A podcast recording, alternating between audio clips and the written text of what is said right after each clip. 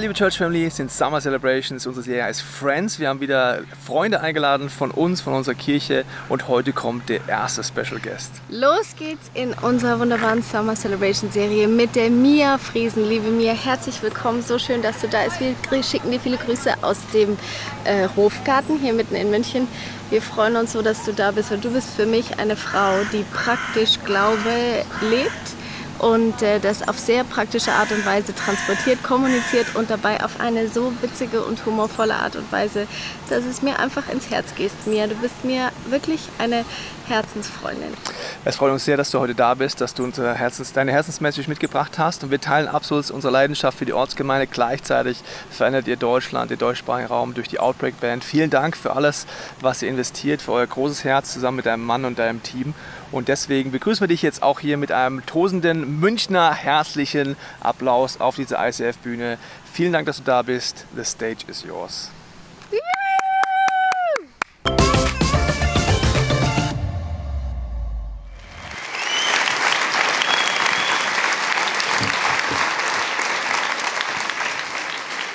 Hallo, meine lieben Freunde. Für mich eine große Ehre, hier zu sein und äh, ist natürlich nach so einem mega Video ähm, auch immer ein bisschen schwierig, diesen Erwartungen zu entsprechen, die gestreut werden ähm, bei so netten Begrüßungen. Aber ich habe es schon einmal hinter mich gebracht und ähm, man wird ja immer besser, habe ich so gehört, von Mal zu Mal. Vielleicht hätte ich heute Abend kommen sollen. Heute Abend reiße ich die Hütte ab. Aber das zweite Mal ist ja schon mal besser als das erste Mal. So, ich äh, habe euch ein Foto mitgebracht. Ich will euch mal ganz kurz was zu meiner Familie erzählen. Genau.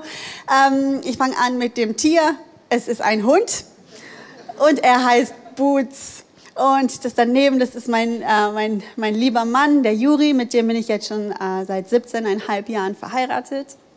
Ja, das ist auf jeden Fall lang.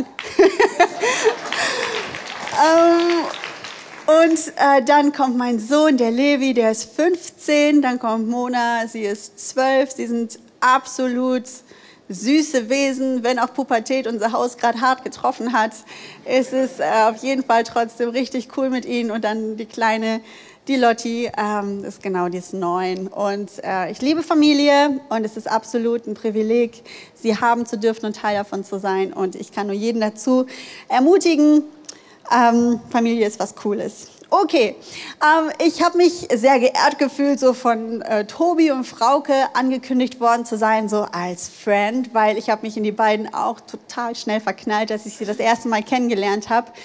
Ähm, sind sie mir absolut ins äh, Herz gegangen und ich habe gedacht, wenn wir schon echt so Freunde sind, was macht man in Freunde, was macht man in Familie? Man erzählt ja schon auch ähm, die Wahrheit und äh, beschönigt nichts. Und so habe ich gedacht, will ich euch heute auch einfach sehr persönlich äh, mit hineinnehmen in ein Thema, das tatsächlich ähm, mich immer wieder sehr beschäftigt und immer wieder neu herausfordert und wo ich glaube, dass man sich so auf den Weg macht oder dass das ein Prozess ist und dass es ganz schwer ist, da vollständig anzukommen. Und zwar geht es darum, dass man manchmal so Gedanken hat oder so Gefühle hat, dass man nicht gut genug ist für das, was man tut oder für den Platz, wo Gott dich hingestellt hat. Und ich bin ähm, in Ludwigsburg in der Urban Life Church Co-Pastorin.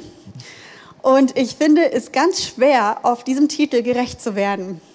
Oder manchmal, wenn ich bei Instagram was poste, dann schreibt sogar jemand unten drunter, und das als Pastorin. Oder sagt dir das auch ins Gesicht. Und manchmal haben sie auch voll recht. Und ich habe mich so gefragt, warum das so ist, dass generell mit diesem Titel Pastor alle glauben, dass man perfekt ist. Also ich bin ein ganz normaler Mensch, nicht besonders schlau sogar. Und äh, nicht besonders, also ich trete nicht, ich bin ein ganz normaler Mensch und ich bin halt Pastor, ja, aber trotzdem hat man ja seine Fehler und seine Schwächen und seine Macken. Äh, und das ist für mich ein ganz großer Angriffspunkt immer wieder gewesen für den Feind, der mich verunsichern will und der vor allen Dingen dann auch mir meine Berufung und meine Bestimmung klauen will, dass er mich immer wieder auf meine Fehler, auf meine Schwächen hinweist und sagt, du bist nicht gut genug und guck mal, was für Fehler du machst und du willst Pastorin sein, wie die Leute bei Instagram und Facebook kann ich, genau das höre ich in meinem Kopf von ihm dann auch in solchen Momenten. Und du möchtest äh, Lobpreisleiterin sein und du willst Lieder schreiben und all diese Fragen, die dann immer wieder kommen und wo das mich ganz oft an den Punkt gebracht hat. Ähm, ganz oft sage ich das heulend abends zu Hause, Juri, ich werde mir jetzt einen Job bei Edeka in der Kasse suchen. Und dann sagt er, jetzt geht's schon wieder los. So, er kennt das schon von mir und diesen Prozess, in den ich dann immer wieder selber hineingehen muss. Und ich will das einfach heute mit euch teilen, was mir in letzter Zeit sehr geholfen hat. Vielleicht hilft es euch auch. Äh, deswegen heißt die Botschaft heute, Nobody is perfect. Ähm, und fängt damit an, wie ich so euch ein bisschen mitnehme, dass die Fehler, die ich gerade so bei mir sehe, noch nicht mal ähm, der Natur sind, dass ich sagen kann, so ja, vor 20 Jahren, da hatte ich meine Zeit, da habe ich es nicht so ernst genommen mit dem Heiland und da waren Drogen und Alkohol und Jungs, aber jetzt äh, bin ich top unterwegs. Diese Zeit, die gab es leider auch. Aber seitdem ist es nicht so, dass alles perfekt ist oder dass ich mich immer richtig entscheide und alles gut mache. Und ähm, ich sage euch direkt mal zwei Dinge, die nicht perfekt sind an mir, wahrscheinlich für euch vor allen Dingen nicht. Das, erste, ich bin zu einer Million Prozent äh, Dortmund-Fan. Und ich habe mich gestern hart gefreut. Äh, ich, ich, kann nur sagen, gut gespielt, trotzdem verloren. Ähm, aber so ist das. Ähm, und das andere ist, ich liebe, ich liebe mein absolutes Lieblingsrestaurant, wirklich. Es gibt für mich kein besseres. Es ist keine Lüge, es ist McDonald's. Ich feiere McDonald's ohne Ende. Und ich war dann letztens aber bei Burger King und es war an einem Cheat Day. Sechs Tage die Woche versuche ich clean zu essen und zähle Eiweiße und Fette und Kohlenhydrate und pipapo. Aber sonntags ist Eskalation. Und ähm, da kann man sich gönnen, was man will. Und man freut sich die ganze Woche nur auf Sonntag. Es ist wie Church eigentlich. Die Hoffnung der Woche ist Cheat Day dann ist das Paradies bricht dann an. Und ich ähm, fahre in meiner Mittagspause zwischen den Celebrations ähm, zum Burger King rein, weil eine Sache haben die, die ist richtig gut. Das ist der ähm, Hot Brownie mit Eis. Und ich fahre in den Drive rein und hier eine gute Lektion, die du heute lernen kannst. Wenn du sowas gerne essen willst, frag immer vorher, Entschuldigung, äh, läuft die Eismaschine? Und dann äh, sagt er, ja, läuft. Ich denke, klasse. Und die Hoffnung ist noch mehr gestiegen, die Freude noch mehr gestiegen. Ich bezahle 2,70 Euro, werde an die Seite gewunken und denke mir, klar, die müssen ja auch den Brownie erstmal hot machen, deswegen heißt er ja auch so. Und äh, stehe da 15 Minuten und denke so, Junge, Junge, die wollen aber wirklich meine Geduld auf die Probe stellen. In dieser Zeit habe ich mich gefragt, ob ich äh, lieber zwei bestellen hätte sollen oder ob einer reichen wird. Das ist immerhin ein Cheat Day. Dann kommt irgendwann der junge Mann raus und sagt, es tut mir sehr leid, aber die Eismaschine ist kaputt. Die ist immer kaputt, ne? Ja. Und dann sage ich so, das finde ich richtig blöd. Und ich habe auch nicht blöd gesagt, aber hier sind Kinder im Raum und das möchte ich ähm, deswegen respektieren. Und dann sagt er, ja, es tut mir leid, möchten Sie denn was anderes? Und ich werde richtig sauer und sage, nein, ich möchte nichts anderes, Sie haben sonst nichts Leckeres.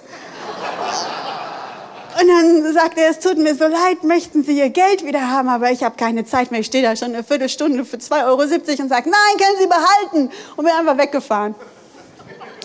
Dann komme ich in meine Kirche und wir haben ein Staff-Meeting und reden darüber, äh, unser Licht leuchten zu lassen. Und ich stelle mir so vor, wie dieser Mann bei Burger King sich so denkt, ach, diese junge Frau heute, die hatte so was ganz Besonderes in den Augen. Da hat man so richtig gemerkt, in ihr lebt etwas, was mein Leben verändern könnte. Ich möchte das auch gerne haben. Und ich habe nur gedacht, zum Glück habe ich hinten keinen Sticker auf dem Auto mit einem Fisch. Oder noch schlimmer, mit meiner Kirche. Dieser Druck ist einfach zu hoch, versteht ihr? Und ich habe mich richtig geschämt. Und dann kam so mein nächster Gedanke, was ist, wenn er tatsächlich mal hier zu uns in die Church käme und dann würde er mich entdecken und dann auch noch sehen, dass ich Pastorin hier bin. Es wäre ein Fiasko. Und das ist jemand, den ich nicht kenne. Aber ich schaffe es auch, meine eigenen Leute aus der Church zu enttäuschen. Und ich finde, man sollte das einrichten, dass jeder aus der Church, aber sehr wohl einen Sticker von seiner Kirche auf dem Auto haben sollte. Weil ich schaffe das regelmäßig, meine eigenen Leute anzuhupen, weil sie so komisch fahren. Wirklich. Ich muss das jetzt mal sagen. Und ich habe meistens Eile, ich bin immer ein bisschen spät dran und dann fährt einer mega langsam. Und dann merke ich, dass der dann noch im Spiegel rumguckt und Sachen macht und ich bin dann super schnell und hupe. Und da stelle ich irgendwann fest, Kacke, gleiches Parkhaus, unangenehm. Und dann steigen Leute aus, die dich wirklich gut kennen und sagen, du bist das gewesen.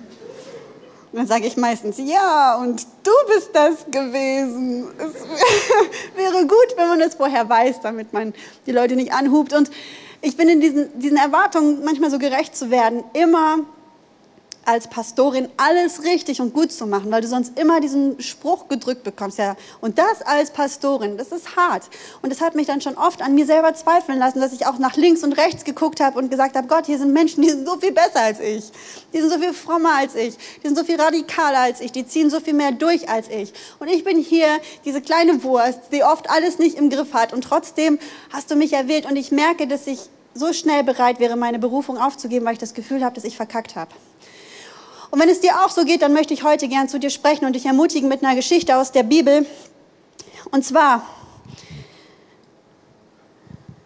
ist es so, dass ich dann manchmal das Gefühl habe, wenn ich Menschen oder Gott enttäusche, ähm, dann passiert mir das, weil ich nicht gut genug bin. Aber hier kommt eine Geschichte von jemandem, der sich auch einen richtig dicken Schnitzel erleistet, geleistet hat und er war einer der Besten. Und deswegen heißt der erste Punkt, das passiert den Besten. Es geht um Petrus. Er war ein guter Mann, mein Lieblingsjünger und ich will euch ein paar Geschichten aufweisen, woran ich persönlich für mich festgemacht habe, dass er für mich einer der Besten ist ähm, und dass es umso überraschender ist aus unserer menschlicher Sicht, dass er sich dann doch so einen dicken Fehler geleistet hat. Zum einen war er mega mutig. Er war der einzige Jünger, der auf dem Wasser gegangen ist. In meinem Kopf standen da alle und haben gekreischt wie ein Mädchen. Ah, ein Gespenst. Und er sagt, Jesus, ich will auch mal. Und Jesus sagt, ja komm. Und er geht ein paar Schritte, dann singt er auch, okay, aber er ist ein paar Schritte gegangen. Er war mutig, die anderen haben das nicht erlebt. Er wird immer so ein bisschen plump und dumm dargestellt, weil er nach den Gleichnissen immer sagt, verstehe ich nicht. Und ich persönlich glaube aber nicht, dass er dumm war, sondern ich glaube auch, dass das eigentlich für seinen Charakter spricht. Ich glaube, die anderen haben das auch nicht verstanden. Und so, also ich sage es nochmal, ich stelle mir das so vor, das steht nicht in der Bibel. Aber die Jünger sitzen und hören zu und dann sagt der eine zum anderen, hast du das verstanden? Und dann sagt der andere, nee, aber ich nick mal einfach. Aber der Petrus, der wollte das verstehen was Jesus gesagt hat. Der wollte das nicht nur abnicken und sich denken, hier rein, der raus. Er war so interessiert an dem, was Jesus zu sagen hatte, dass er dann sagt, auch wenn es ihn dumm aussehen lässt, hä, verstehe ich nicht. Und Jesus muss es ihm dann nochmal erklären und reagiert dann meistens mit, oh, wie oft soll ich das denn noch erklären?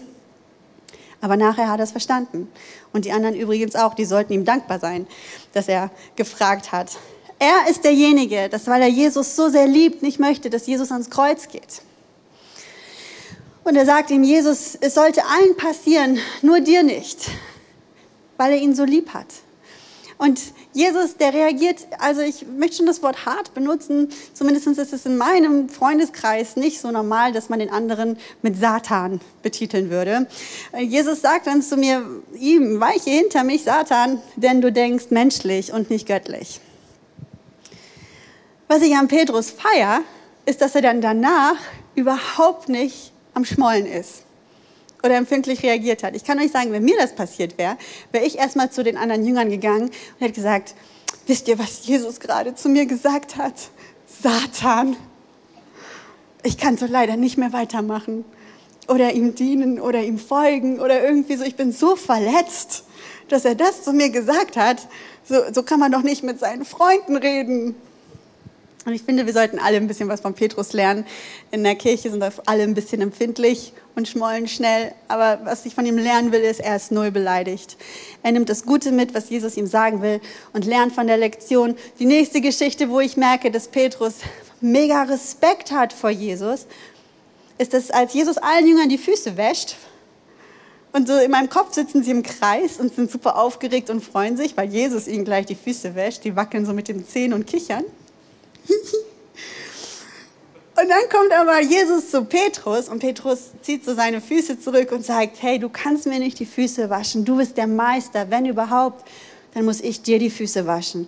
Er ist der Einzige, der so reagiert. Und Jesus sagt, Petrus, das muss jetzt hier passieren, damit wir Gemeinschaft haben können. Und dann sagt Petrus, na wenn das so ist, dann bitte alles. Und dann sagt Jesus, nein, Füße reichen.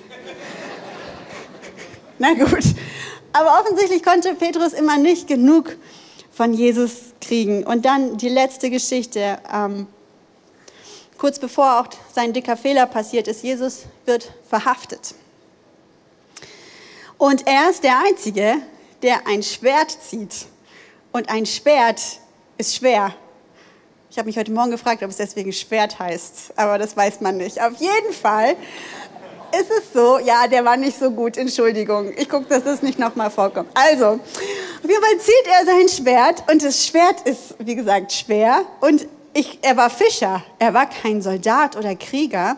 Und ich schätze mal, dass der Soldat, also der andere, mega Glück gehabt hat, dass er nur das Ohr getroffen hat, denn offensichtlich hat Petrus auf seinen Kopf gezielt. Weil der seinen Jesus mitnehmen wollte. Und ich äh, stelle mir dann so vor, wie Jesus denkt, oh nein, ist das peinlich. Und das Ohr sucht, erstmal hat jemand das Ohr ähm, gesehen und dann findet er das und entschuldigt sich beim anderen, Entschuldigung für dieses Missverständnis, ich mache es ja auch kurz wieder dran. Ne? Und dann ähm, geht er zu Petrus und sagt, wir haben doch darüber gesprochen, Mensch, doch nicht zum ersten Mal, das muss jetzt hier passieren.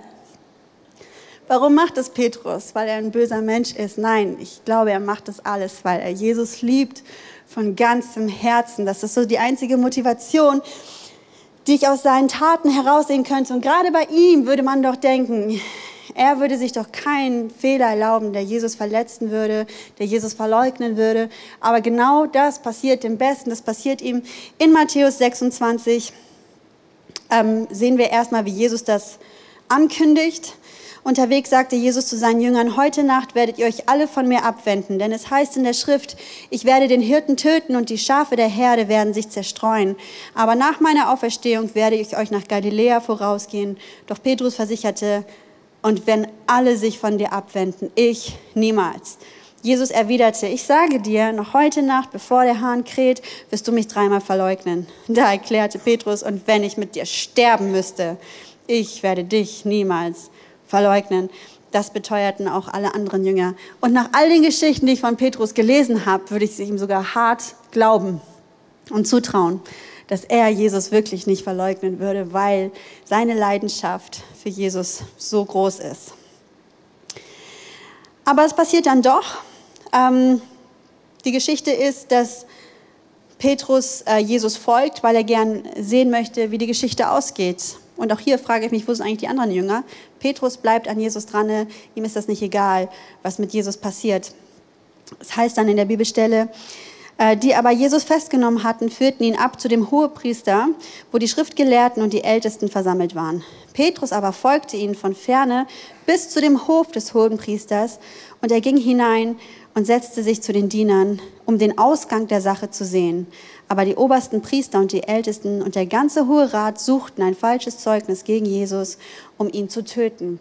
Also ganz rein aus menschlicher Sicht gesprochen, kann ich das voll verstehen, dass Petrus Jesus verleugnet hat. Das eine ist, der Junge ist mega müde. Die Nacht davor, ich weiß nicht, ob ihr euch erinnern könnt, soll er im Garten mit Jesus beten, aber er pennt die ganze Zeit ein. Er kommt nicht zum Schlaf vielleicht mal ein paar Minuten zwischendurch, dann kommt aber Jesus und gibt wieder Schimpfe und dann versucht er ja wieder wach zu bleiben. Dann kommen sie, um Jesus zu verhaften. Das heißt, er hat so ziemlich die Nacht durchgemacht und ist wahrscheinlich sehr erschöpft. Und er sitzt dann hier im Innenhof und kann mit eigenen Augen sehen, wie sie Jesus foltern und wie sie versuchen, falsche Zeugnisse gegen ihn zu sammeln, damit sie ihn sogar töten können. Das heißt, die Situation ist sogar mega gefährlich. Und in dem Moment, wo dann jemand sagt, hey, gehörst du nicht auch zu Jesus, schlägt natürlich sein Herz hoch, weil er sich denkt, wenn die das mit Jesus machen, werden sie das gleiche auch mit mir machen, wenn ich sage, dass ich zu ihm gehöre. Rein menschlich gesehen kann ich verstehen, warum Petrus Angst hatte und Jesus verleugnet hat. Und das passiert dann auch, und wir lesen dann auch in der Bibel, ähm, wie es weitergeht, ähm, ich kürze das mal ab. Was passiert? Passiert. Die Leute fragen ihn dreimal, hey, du gehörst doch auch zu diesem Jesus. Und alle dreimal sagt er, nein, ich kenne Jesus nicht, ich gehöre nicht zu ihm. Und sogleich krähte der Hahn und Petrus erinnerte sich an das Wort Jesu, der zu ihm gesagt hatte, ehe der Hahn kräht, wirst du mich dreimal verleugnen. Und er ging hinaus und weinte bitterlich. In einer anderen Übersetzung, in Lukas heißt es sogar, ähm, da wandte sich Jesus zu ihm um und hat ihn angeschaut. Und der Herr wandte sich um und sah Petrus an, genau. Und ich frage mich, wie schlimm muss das für Petrus gewesen sein? Wie enttäuscht war er über sich selber? Er, der Jesus so sehr liebt, der ihm bis in den Tod folgen wollte, der das Schwert gezückt hat, all diese Geschichten. Er hat Jesus dreimal verraten. Und ich glaube nicht, dass er sich so schlecht gefühlt hat oder bitterlich geweint hat wegen Jesus seiner Reaktion. Ich glaube nicht, es würde zumindest überhaupt nicht in mein Bild von Jesus passen, dass Jesus ihn so glücklich oder selbstgerecht anguckt und sagt, siehst du, ich habe es dir ja gesagt, dass du versagen würdest, weil ich bin Jesus und ich weiß alles. Sondern ich glaube vielmehr, dass Jesus Blick voller Liebe für ihn war und vielleicht sogar ein kleines Lächeln, ich weiß es nicht, das ist, wie ich mir Jesus vorstelle, aber wie Jesus ihn halt angeschaut hat, aber Petrus ging raus und er weinte einfach bitterlich, war so enttäuscht über sich selber, dass er Jesus so verraten und verletzt hat. Und genau dieses Gefühl, das kenne ich auch aus meinem Leben. Dieses Gefühl, Gott zu enttäuschen, dieses Gefühl, vielleicht mein Potenzial nicht völlig auszuschöpfen, in meiner Berufung nicht so gut zu sein wie andere, ähm, dass ich Gott einfach nicht die Ehre bringe, die ich könnte und ihn damit vielleicht verletze? Was ist mit den Malen, wo ich mir auch größere Fehler erlaubt habe? Habe ich auch Angst, dass ähm, Gott dann enttäuscht ist von mir. Und ich kann es nicht mit Sicherheit sagen, aber ich habe das Gefühl, dass auch Petrus da nicht mehr so wirklich an sich selbst und seine Berufung geglaubt hat. Nachher kommen wir darauf noch zu sprechen. Petrus hat seine Berufung schon von Jesus bekommen, bevor er ihn verleugnet hat. Hat Jesus zu ihm gesprochen, dein Name ist Petrus, du bist der Fels, auf dem ich meine Kirche bauen werde. Dann ist die Verleugnung passiert. Und was wir dann lesen in einer Bibelstelle, deswegen vermute ich auch, dass Petrus sich zurückgezogen hat, ist ähm, einen ganz kleinen Moment hier. Markus 16, Vers 7. Ähm, da hat der Engel am Grab gesagt, als die Frauen kommen und sehen, dass Jesus weg ist, geht und sagt es den Jüngern und dem Petrus. Petrus war doch ein Jünger. Es hätte doch eigentlich gereicht zu sagen, geh und sag es den Jüngern. Aber offensichtlich war er vielleicht mit ihnen nicht unterwegs, hat sein eigenes Ding gemacht, hat sich zurückgezogen, weil er nicht mehr daran geglaubt hat, gut genug zu sein, in dieser Rolle unterwegs zu sein. Und das ist, was der Feind ganz oft mit uns machen will. Gerade dann, wenn wir so verletzlich sind, dass er dir diese Lügen über dich selbst eintrichtern willst, dass du jetzt verkackt hast und dass du jetzt nicht mehr gut genug bist für den Plan, den Gott ursprünglich mit dir hatte. Das Schlimmste, was wir machen können, ist, das zu glauben und am Boden zu bleiben und uns zu schämen für das, was wir getan haben und dann deswegen unsere Berufung beiseite schieben. Es kam bei Jesus und Petrus zur Versöhnung. Das ist der zweite Punkt, die Versöhnung. Und es ist eine wunderschöne Geschichte, wie ich finde. Die beiden hatten ja noch gar nicht miteinander gesprochen. Und als sie gegessen hatten, sagte Jesus zu Simon Petrus, Simon, Sohn des Johannes, liebst du mich mehr als irgendeinen anderen hier? Und Petrus gab ihm zur Antwort, ja Herr, du weißt, dass ich dich lieb habe. Darauf sagte Jesus zu ihm, Sorge für meine Lämmer. Und Jesus fragt ihn ein zweites Mal, Simon, Sohn des Johannes, liebst du mich? Und Petrus antwortete, ja Herr, du weißt, dass ich dich lieb habe. Da sagte Jesus zu ihm, hüte meine Schafe. Jesus fragte ihn ein drittes Mal, Simon, Sohn des Johannes, hast du mich lieb? Und Petrus wurde traurig, weil Jesus ihn nun schon zum dritten Mal fragte, hast du mich lieb? Herr, du weißt alles, erwiderte er. Du weißt, dass ich dich lieb habe. Darauf sagte Jesus zu ihm, Sorge für meine Schafe. Es gibt viele unterschiedliche Auslegungen zu diesem Text und warum Jesus dreimal gefragt hat. Ich habe ein bisschen meine eigene Auslegung dazu. Jedes Mal fragt Jesus ihn, hast du mich lieb? Nachdem Petrus so versagt hat. Die Frage ist nicht von Jesus so. Wirst du jetzt in Zukunft keine Fehler mehr machen? Wirst du jetzt in Zukunft ein besserer Mensch sein? Wirst du in Zukunft alles richtig machen?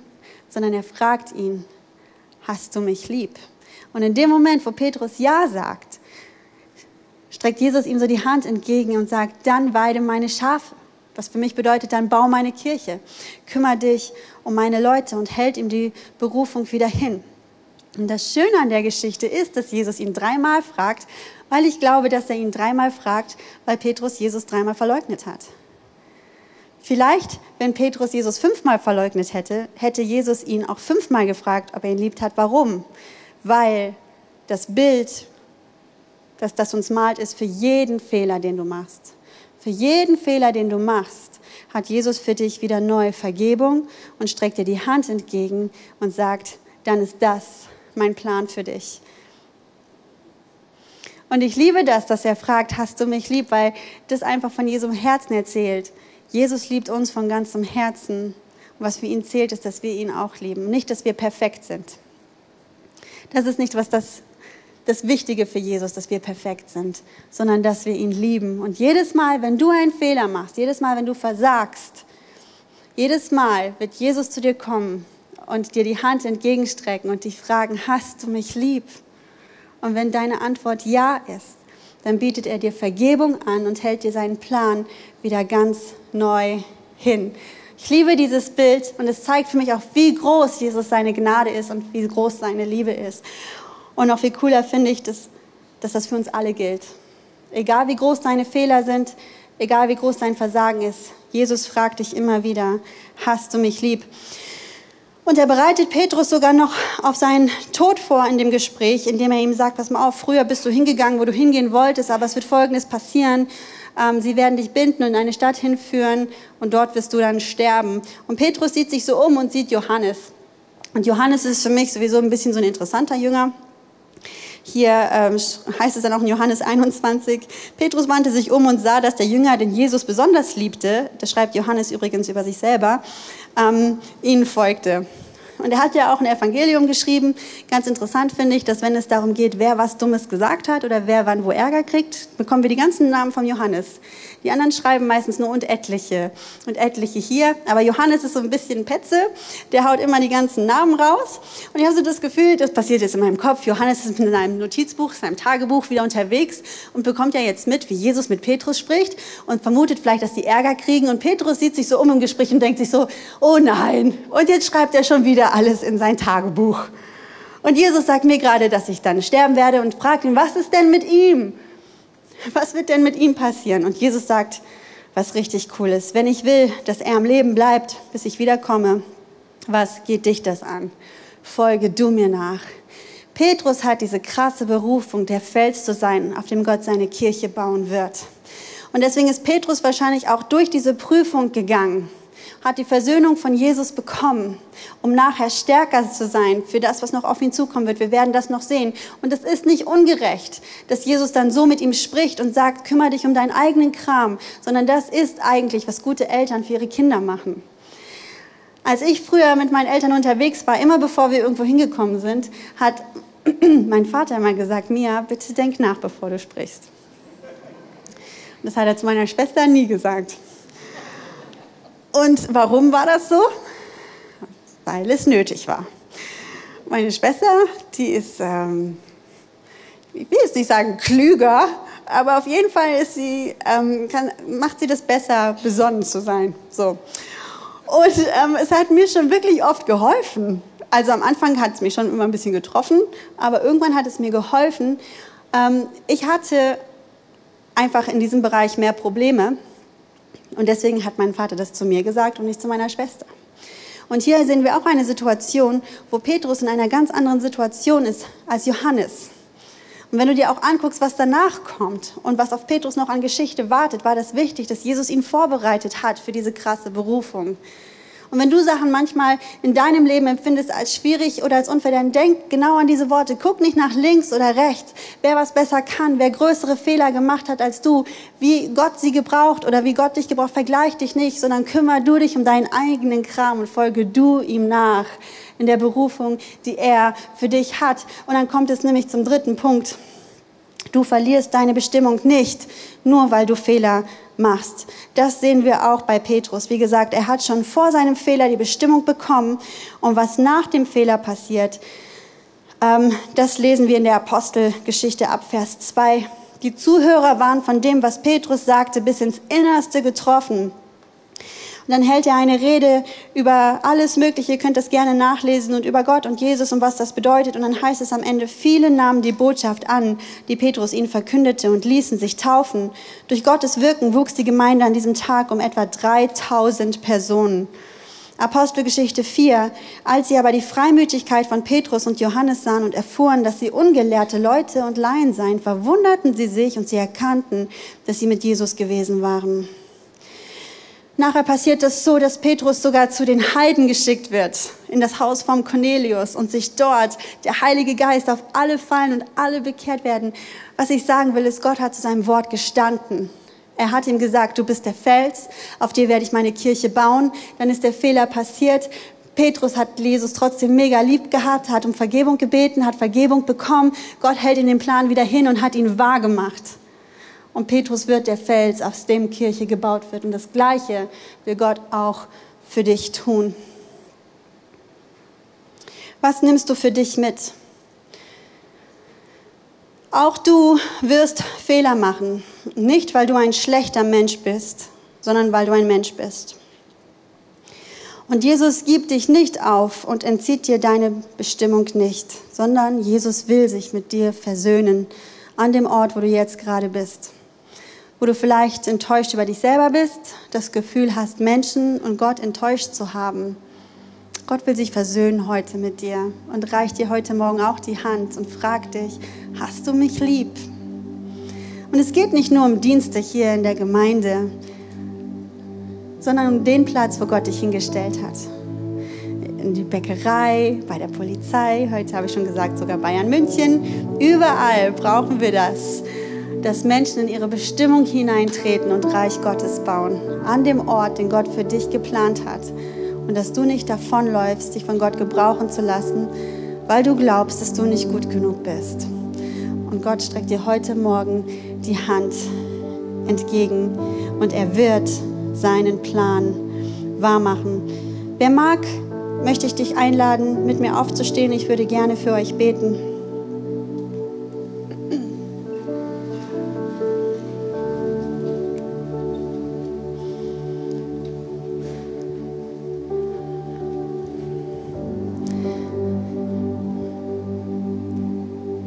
Jesus, ich danke dir so sehr, dass deine Gnade und dass deine Liebe jeden Tag unermesslich groß ist und neu ist und dass wir sie immer wieder in Anspruch nehmen können. Dass es keine Fehler und kein Versagen gibt, das zu groß wäre, als dass wir nicht Vergebung von dir bekommen könnten. Und überall da, wo Menschen jetzt auch in diesem Raum sind, die sich von ihren Fehlern und Schwächen zurückziehen, halten lassen und die diesen Lügen glauben, die in ihrem Kopf sind über sich selber, möchte ich dich bitten, dass du sie brichst in Jesu Namen. Dass jede Form von Minderwertigkeitskomplexen und Verdammnisgefühlen und Zweifeln, dass du das brichst in Jesu Namen, sondern dass deine Wahrheit ein helles Licht sein wird, das so viel heller strahlt, uns den Weg zeigt Danke, Jesus, dass du uns heute Morgen die Hand wieder entgegenstreckst und uns fragst, hast du mich lieb? Danke, dass du ein Gott der Liebe und der Gnade bist und dass es dir nicht wichtig ist, dass wir perfekt sind. Und danke, dass wir dich lieben dürfen von ganzem Herzen. Und Gott, ich bitte dich auch, dass du in diesem Moment einfach die Berufung nochmal neu aussprichst in die Herzen hinein nochmal neu Mut gefasst wird. Du bist der Gott, der zu seinem Wort steht und die Sachen, die werden auch wahr werden. Und alle Berufungen und Verheißungen, die schon gesprochen worden sind, dass wieder neu fest daran gehalten wird, dass wieder ein neuer Glaube entfacht, auch an sich selbst, dass du einen Plan hast, dass du ein guter Gott bist und dass du alles in deiner Hand hältst und wir die Dinge sehen werden, die du versprochen hast. Jesus, wir lieben dich von ganzem Herzen und nehmen dein Angebot heute an. Amen.